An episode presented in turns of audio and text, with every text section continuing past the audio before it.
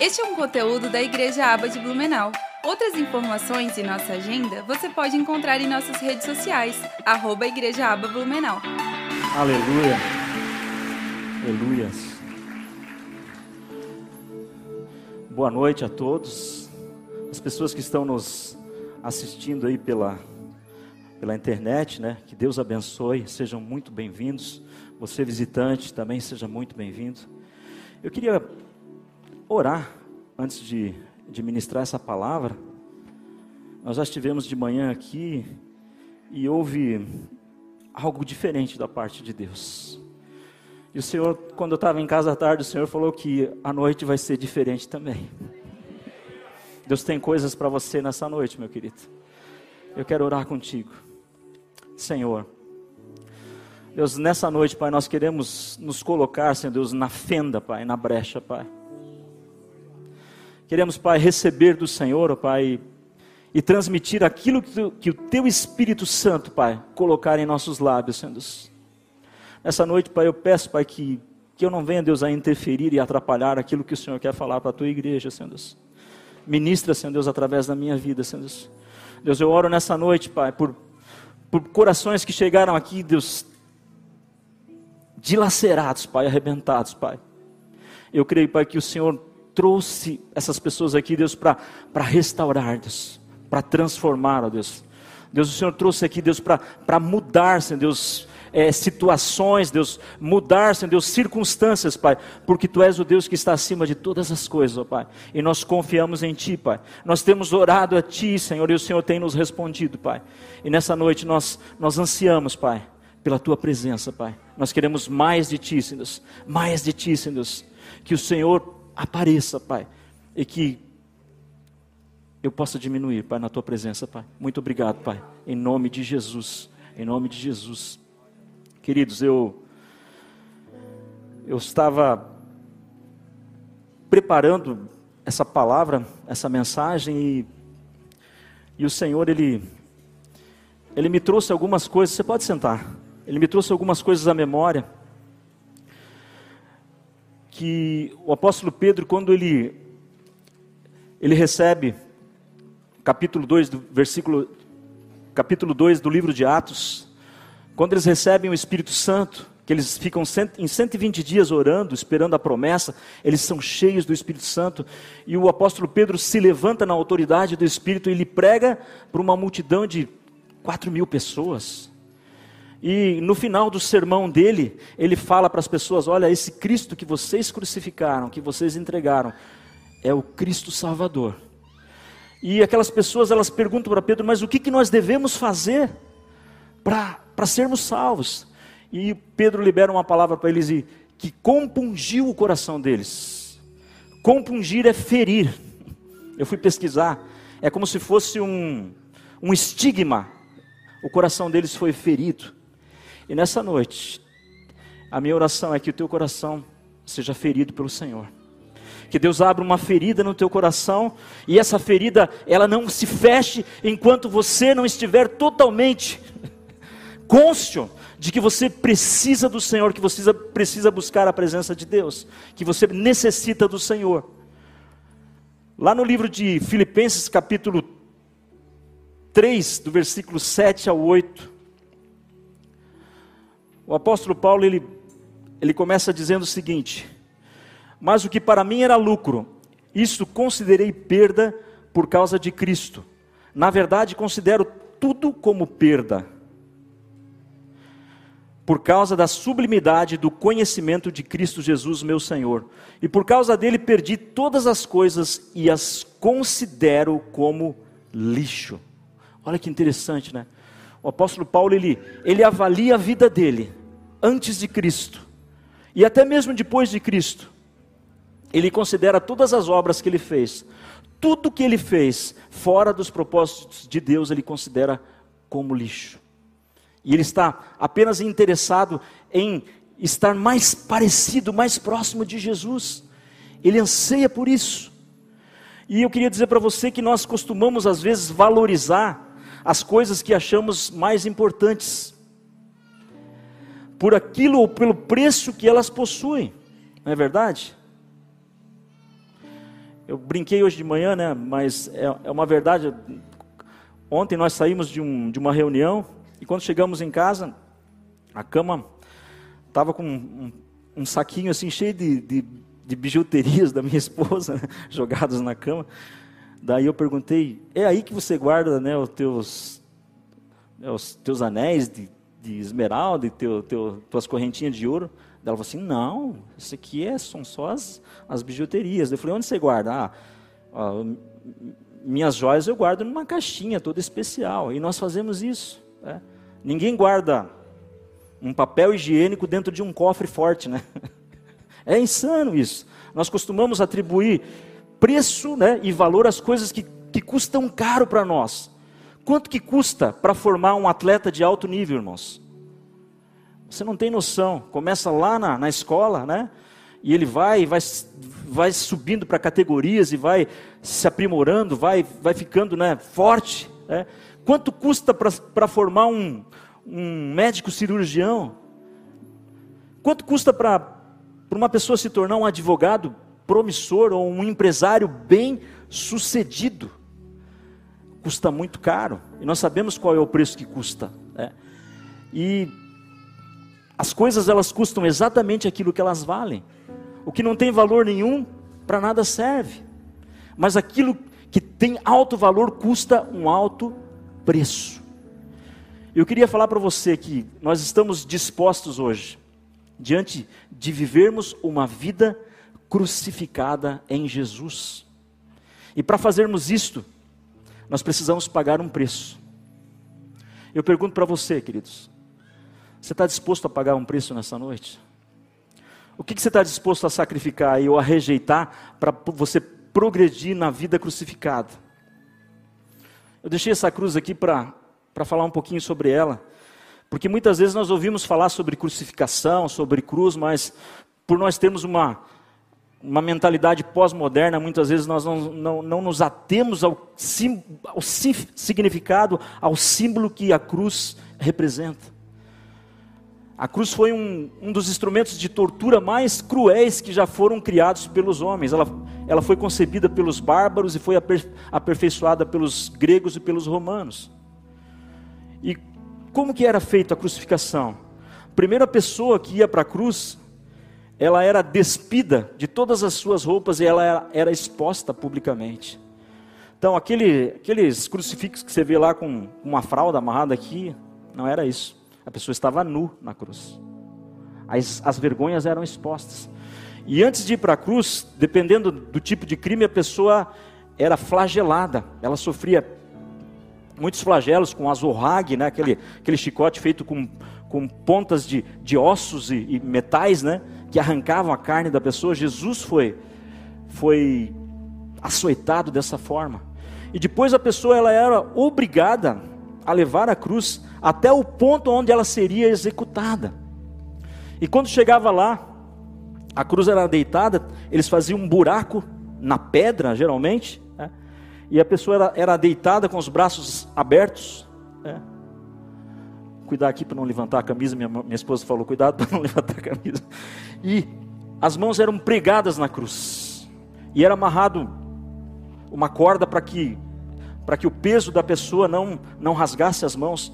E aqui nos pés, eles colocavam um calço, mas não era para dar conforto para a pessoa, pelo contrário, se pregasse só ali o pé, rasgaria e o, o peso da pessoa faria com que ela descesse. Então eles colocavam aquele calço ali, que era um suporte, para que o sofrimento da pessoa fosse aumentado. Então ela ficava assim, com as, com as pernas presas, e isso gerava nos pulmões água, e a pessoa ela não conseguia respirar. É como se colocasse um pano molhado na, no rosto da pessoa e ela tinha dificuldades e ela morria. Só que esse sofrimento durava por, por algum tempo. Tinham prisioneiros que, que levavam semanas para morrer, irmãos. E não somente isso, a pessoa estava exposta ali às zombarias, ao escárnio das pessoas.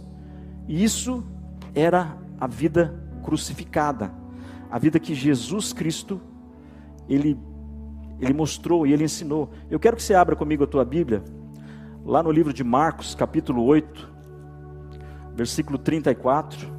Eu quero ler alguns versículos contigo aqui.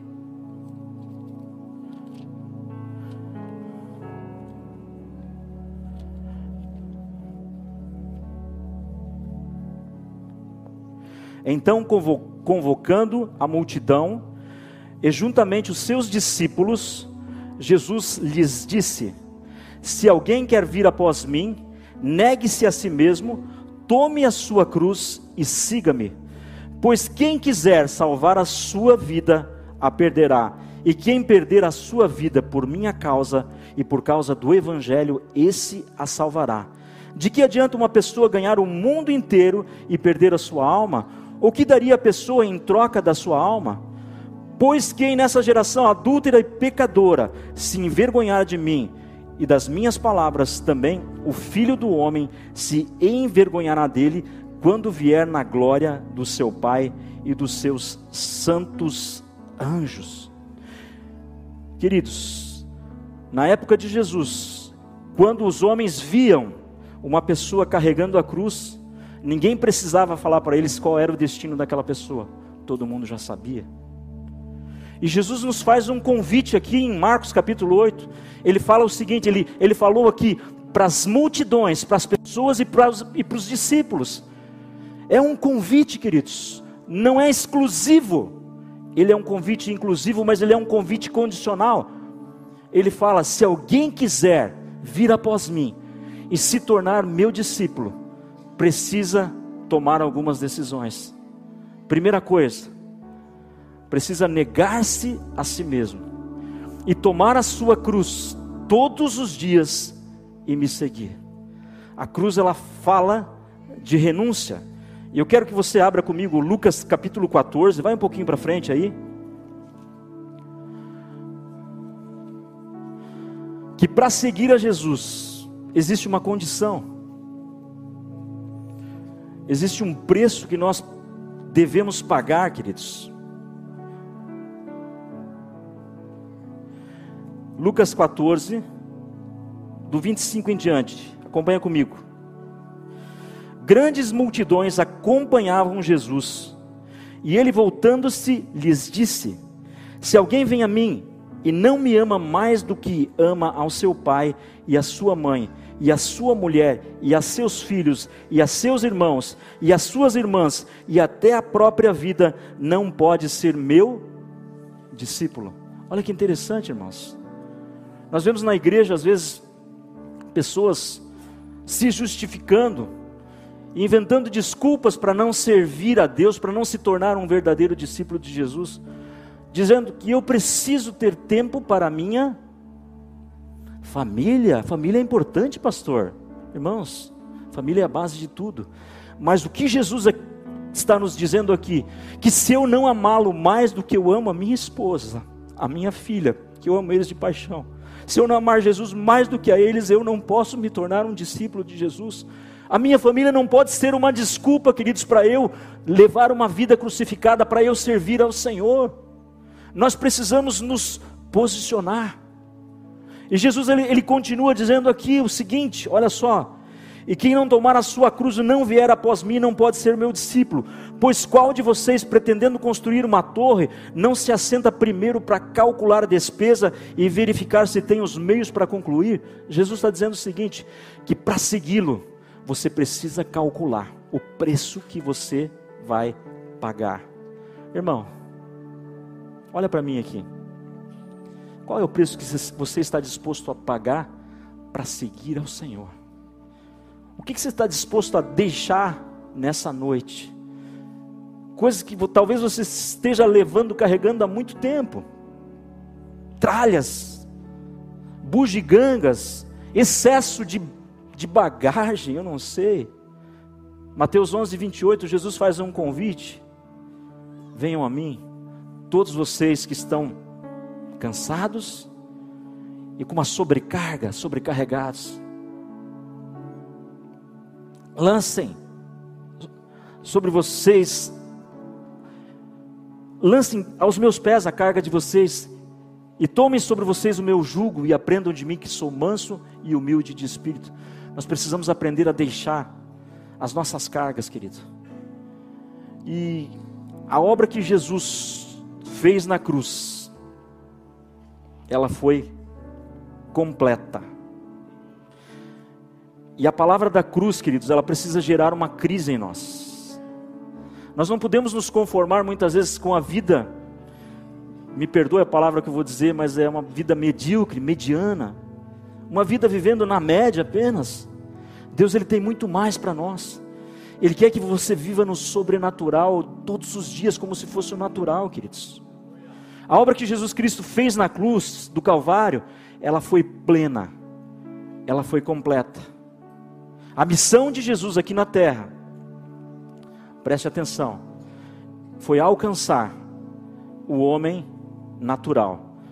A missionária Jéssica falou na, no último domingo, trouxe uma palavra maravilhosa aqui. Ela falou sobre três tipos de homem, você lembra? Sobre o homem natural, sobre o homem espiritual e sobre o homem. Alguns não estavam, né? Sobre o homem carnal. E a e o propósito da vinda de Jesus para a terra foi morrer por nossos pecados. Foi para corrigir um acidente de percurso, eu costumo dizer isso. O homem tinha comunhão com Deus. Lá no jardim, ele desobedeceu a Deus, ele pecou. O pecado entrou na humanidade por Adão. Ele, ele, esse pecado entrou em nosso DNA e nós trazemos em nosso corpo, na nossa carne, o pecado de Adão. O pecado, alguns costumam dizer de pecado original, né? Eu, de original não tem nada, né? O pecado, nós trazemos esse pecado na carne. E Jesus ele veio com esse propósito, ele veio para morrer por nós. Ele veio para se sacrificar por nós em nosso favor. Entenda, querido, que, que a cruz, ela é o instrumento que foi concebido pelos homens para vergonha, que foi transformado por Deus para glorificação, para renovação e para restauração do ser humano. Porque Deus não desperdiça nada. Deus aproveita tudo, queridos. Toda dor, Deus transforma, queridos, a dor em sofrimento em adubo para muitas vezes nós transformarmos as coisas. É assim que Deus age.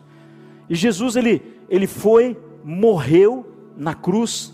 E quando ele estava com os braços estendidos na cruz, lá em Isaías capítulo 53, você conhece o texto? O texto fala que verdadeiramente Ele levou sobre si as nossas dores, e nós o reputamos por aflito, ferido de Deus e oprimido, mas Ele foi ferido pelas nossas transgressões e moído pelas nossas iniquidades, e o castigo que nos traz a paz estava sobre Ele, e pelas Suas pisaduras nós fomos sarados. Jesus, quando estava na cruz, Ele estava como um grande imã, querido, atraindo sobre Ele todos os pecados você nem estava sentado aqui e Deus já tinha concebido o plano para você ser salvo. Porque os que de antemão ele conheceu, ele os predestinou em Cristo para a salvação. Está lá no livro de Efésios. Deus já tinha tudo pronto, o plano já estava pronto. Jesus veio, ele se entregou, se sacrificou na cruz do Calvário. Jesus não precisava, mas ele passou pela cruz, queridos, para mostrar para nós que na semelhança da morte dele, nós precisamos nos identificar com ele. E quando nós recebemos Jesus, nós passamos por uma nova vida, não é assim? João capítulo 1, versículo 12 diz o seguinte: que a todos quanto receberam, deu-lhes o poder de se tornarem filhos de Deus, a saber, os que creem em seu nome. Quantos filhos de Deus tem aqui nessa noite? Aleluia. Louvado seja o nome do Senhor. Nós somos filhos, queridos.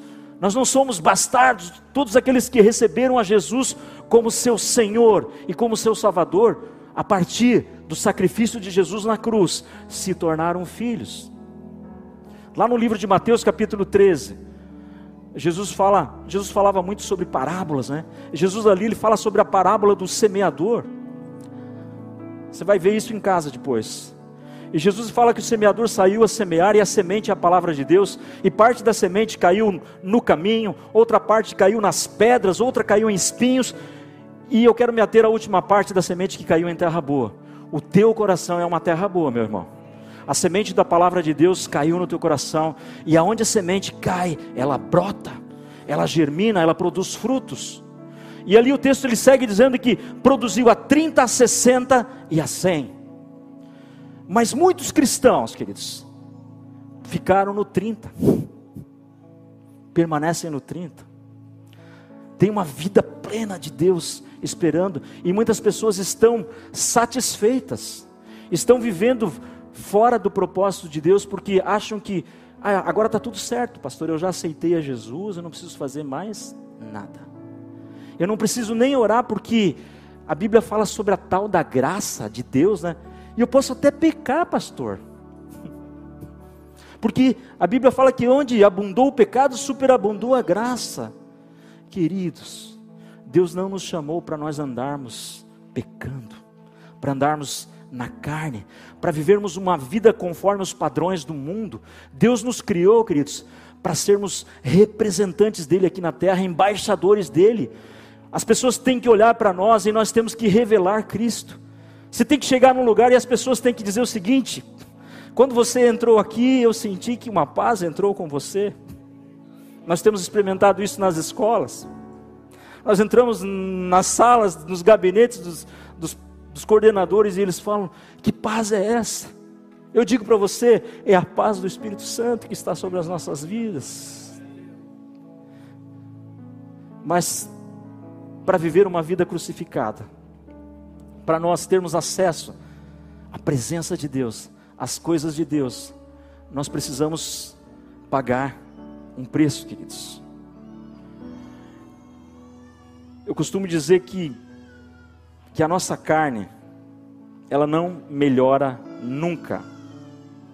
A nossa carne ela está inclinada para fazer as coisas que não são boas. E existe dentro de nós uma batalha da carne com o espírito. E eles lutam entre si para ver quem é que vai ficar no controle. E eu preciso te falar alguma coisa sobre pecado. Lá em Efésios, em Romanos capítulo 6, Abra comigo lá.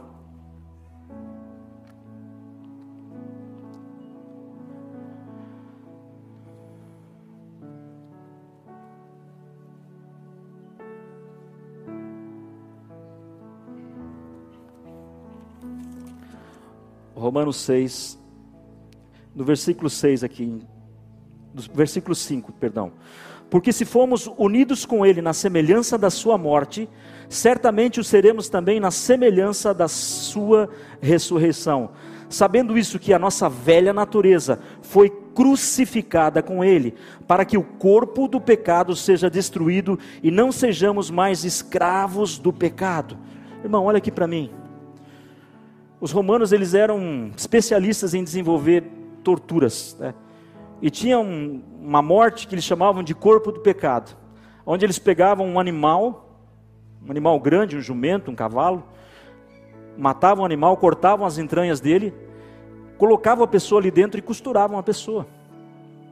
E depois colocavam a pessoa no, no sol, no tempo, exposta ao sol. E aquela pessoa ela ia sendo cozinhada ali dentro, cozida ali dentro.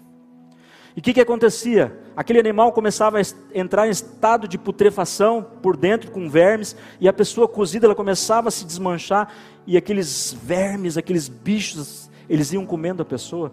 E o apóstolo Paulo, ele compara o corpo do pecado, o nosso pecado, a essa aberração, queridos, essa podridão. Muitas vezes nós pecamos e não temos noção do estrago que o pecado causa nas nossas vidas e na vida das pessoas que estão ao nosso redor e na vida da igreja. E o apóstolo Paulo está dizendo que o nosso velho homem precisa ser crucificado. Essa carne, queridos, ela não morre. Você pode se encher do Espírito Santo aqui, sair daqui cheio, mas se na segunda-feira você não buscar a Deus, você não ler, você não ter o teu tempo de devocional com o Senhor, você não se consagrar, você não orar, queridos, a tua carne vai se inclinar para as coisas do mal ela vai querer as coisas ruins. Vai um pouquinho para frente aí, Romanos 8.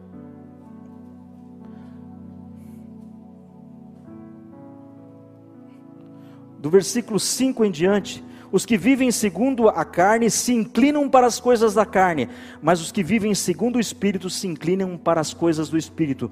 Pois a inclinação da carne é morte, mas o Espírito, a do Espírito é vida e paz. Porque a inclinação da carne é inimizade contra Deus, pois não está sujeita à lei de Deus, nem mesmo pode estar. Portanto, os que estão na carne não podem agradar a Deus. Vocês, porém, não estão na carne, mas no Espírito, se de fato o Espírito de Deus habita em vocês. O apóstolo Paulo está dizendo aqui que a pessoa que anda na carne, queridos, anda no pecado, ela não pode agradar a Deus, ela não pode ter comunhão com o Senhor, ela não pode acessar as coisas espirituais. E tem muitos cristãos, crentes na igreja que estão vivendo na carne, queridos. Nós estamos passando por um tempo maravilhoso aqui de consagração, de jejum, e tem muita gente que fala: Ah, eu não sei, pastor. Esse negócio aí não é para mim, não. Passar fome, isso aí não. Nós temos dificuldades, queridos, com resiliência, com abrirmos mão de coisas, com sofrimento, nós não queremos sofrer.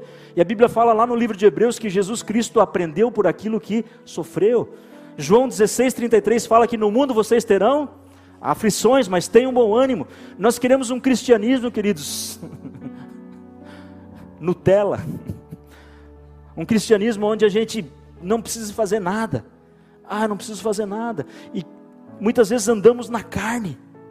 E essa carne, queridos, ela é terrível, porque ela se inclina para as coisas do mal. Essa carne, queridos, ela é inimiga de Deus. Vai um pouquinho para frente aí. Em Romanos Desculpa, volta um pouquinho. Romanos 7, do 14, diz assim: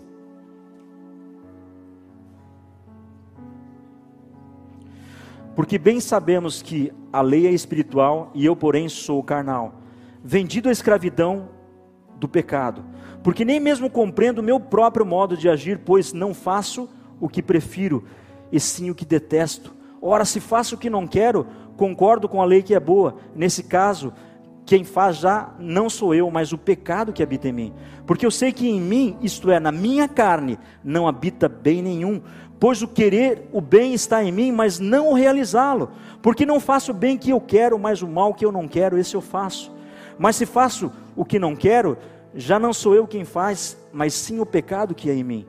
Assim encontro essa lei, quando quero fazer o bem, o mal reside em mim porque, segundo o homem interior, tenho prazer na lei de Deus, mas vejo nos meus membros outra lei que guerreia contra a lei da minha mente e me faz prisioneiro da lei do pecado que está nos meus membros. Miserável homem que sou, quem me livrará do corpo dessa morte? Mas graças a Deus por Jesus Cristo, nosso Senhor. O apóstolo Paulo está dizendo o seguinte: que existe uma lei dentro de mim que guerreia, e que eu preciso, queridos, entender que a minha carne não pode governar a minha vida. A minha carne ela tem vontades, ela não, a carne não pode ser senhora, ela, ela tem que ser serva. Ela tem que estar sujeita ao espírito, porque a nossa carne ela se inclina para as coisas ruins. E daí quando nós propomos aqui para fazer um jejum, a carne da gente grita. Ela fala: "Eu não quero". Na sexta-feira nós temos aqui um, a nossa escola de oração e intercessão, e é, é um tempo maravilhoso. E nessa sexta-feira eu estava ali, né? E, e daí o Espírito Santo falou para mim assim: Filho, fica aqui hoje. E a minha carne já gritou: Não, vai lá na cozinha rapidinho, faz uma boquinha. 15 minutinhos, você volta. Queridos, e nós estamos sempre recebendo essa proposta da carne. É para você orar e você vai, pega teu celular e daí você perde um tempo precioso. Correndo o dedo ali quando você vê, você deixou de orar. Porque a tua carne ela só se inclina para as coisas que não são boas. E nós aprendemos e precisamos voltar para a cruz, queridos. A nossa carne precisa ser crucificada. Nós precisamos deixar a carne na cruz.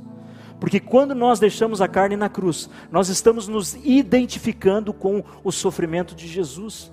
E assim como foi com Jesus, que foi para a cruz e se resignou e se entregou, nós precisamos nos entregar todo o dia.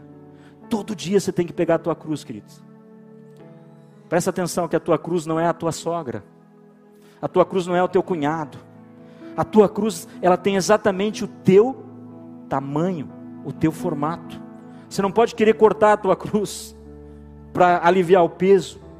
A tua cruz, ela foi dada para você carregar. Um hino muito antigo que fala, né? Levarei eu também essa cruz, até por uma coroa trocar. Nós precisamos aprender que para acessarmos as coisas celestiais, temos que pagar um preço, queridos. Temos que deixar as coisas para trás. As obras da carne você vai encontrar lá no livro de Gálatas, capítulo 5, do versículo 19 ao 21, que são imoralidade sexual, impureza, libertinagem, idolatrias, feitiçarias, imundícias, inimizades, rixas, ciúmes, iras, discordas, divisões, facções, invejas, bebedeiras, orgias e coisas semelhantes. Queridos, quantas vezes nós nos identificamos com essas coisas? Somos irados no trânsito. Pessoas que acessam conteúdos pornográficos. Homens que estão traindo suas esposas, esposas que estão traindo seus homens em adultério, jovens fornicando, pais abrindo concessões nas suas casas para que os filhos e as filhas tragam os namorados para dormirem com eles, e nós estamos achando tudo isso muito normal. Mas a Bíblia fala que as pessoas que praticam tais coisas não herdarão o reino dos céus. Bebedices, glutonarias, iras, invejas, porfias, ciúmes, contendas. Nós precisamos deixar todas essas coisas para trás, queridos tem muito mais de Deus para nós. Nós precisamos aprender a crucificar o nosso eu, esse ego. Nós vivemos num mundo pós-moderno que, que ele supervaloriza o eu, o ego. Você tem que estar bem, você tem que se sentir bem. O culto tem que ser para mim, se não cantar aquela música eu não estou bem. O culto não é feito para você, o culto é feito para adorar ao Senhor. O culto, o culto é feito para que você receba uma palavra de ativação na sua vida e que você saia daqui com uma ação específica para transformar a sua vida. Nós fazemos a sugestão, mas você é quem decide tomar a decisão ou não. Você está disposto a entregar o que nessa noite? O que, que te impede de ir para a cruz, irmão? A cruz é lugar de exposição e nós não queremos ser expostos, porque nós temos uma reputação a zelar. Eu tenho uma reputação, o que, que vão pensar de mim? Queridos, se você perguntar para mim, pastor, você, você gosta de orar? De ler a Bíblia, de levantar cedo todo dia para fazer devocional? Queridos, a minha carne não gosta. Você gosta de vir nas consagrações, nas vigílias? A minha carne não quer vir. A minha vontade da carne se inclina para outras coisas. Mas sabe o que, que eu faço? Mesmo sem vontade, eu vou eu submeto a minha carne. O apóstolo Paulo diz que ele, ele diz: Eu esmurro o meu corpo e o submeto. Quando você não tiver vontade de vir no culto, é aí que você tem que vir, porque você não pode deixar que a tua carne governe você. Tem pessoas que quando ficam doentes falam assim: Eu não vou na igreja hoje porque eu estou enfermo, porque eu estou doente. Quando você estiver doente, venha para a igreja, porque aqui é lugar de cura. Aqui é lugar de restauração. Quando você estiver passando por problemas de depressão, de ansiedade, de estresse, aqui é lugar de cura emocional, queridos. Aqui é o lugar onde o Senhor preparou para ter um momento com você, para ministrar na sua vida, para te curar. E tudo começa na cruz. A cruz não é um fim, ela é o início. Assim como Jesus morreu e ressuscitou, Jesus quer que você morra e que o teu eu, o teu homem espiritual, ele seja reconectado com Deus. Nós queremos ganhar essa cidade, mas nós não podemos ganhar essa cidade se nós vivermos na carne, queridos. Quando as pessoas olharem para nós, elas têm que notar uma diferença. Eu vou me expor aqui. Há um tempo atrás, eu, muitos anos atrás, eu fui falar de Jesus para uma pessoa e ela falou assim: Mas qual que é a diferença que existe entre você e eu? Quando você joga futebol, você briga lá tal. Eu fiquei muito envergonhado com aquilo. Eu falei: Deus, me perdoa, Senhor. Porque eu tenho que ser uma luz, eu tenho que ser uma diferença, Senhor Deus. Eu preciso me deixar ser transformado, Senhor Deus. Eu busquei o perdão de Deus, busquei a graça de Deus. Depois, um tempo mais tarde, eu fui eu fui jogar de novo futebol, minha esposa dizia: Não vai jogar futebol, que você só. Você é irado, você só briga. E naquele dia eu falei: Não, Deus, eu quero que o Senhor vá comigo, mas eu quero estar diferente, Deus. E ali naquele, naquele jogo de futebol ali, que, né, a competitividade do futebol, surgiu um lance mais, mais brusco e um, e um cara encrespou comigo. E veio e me xingou e brigou tal. E eu fiquei tão tranquilo. Né? Eu saí calmo. E quando eu estava saindo, ele ainda me deu um chute na bunda. Você ri porque não foi com você. Mas eu saí, eu saí, falei, Deus, obrigado, Senhor Deus, porque essas coisas não me afetam mais. As pessoas precisam ver que nós somos diferentes, queridos. Nós não podemos separar aquilo que é secular daquilo que é espiritual. Lá no trabalho você não pode ser um carnal, queridos, e aqui na igreja ser espiritual. Você tem que ser espiritual em qualquer lugar onde você está, onde você estiver. Você tem que levar a sua carne para a cruz. Eu queria que você ficasse em pé.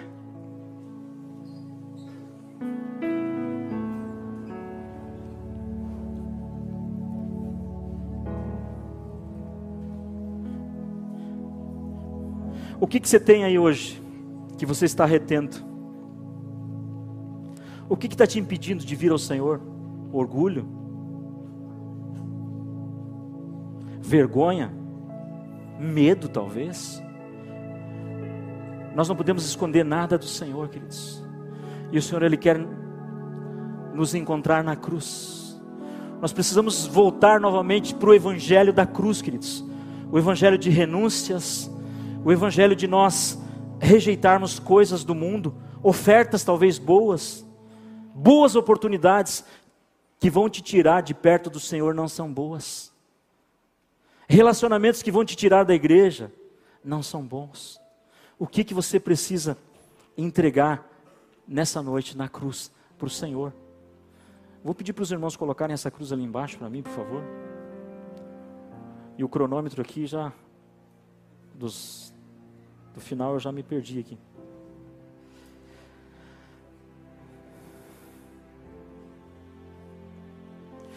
A Bíblia fala lá no livro de Filipenses, capítulo 2,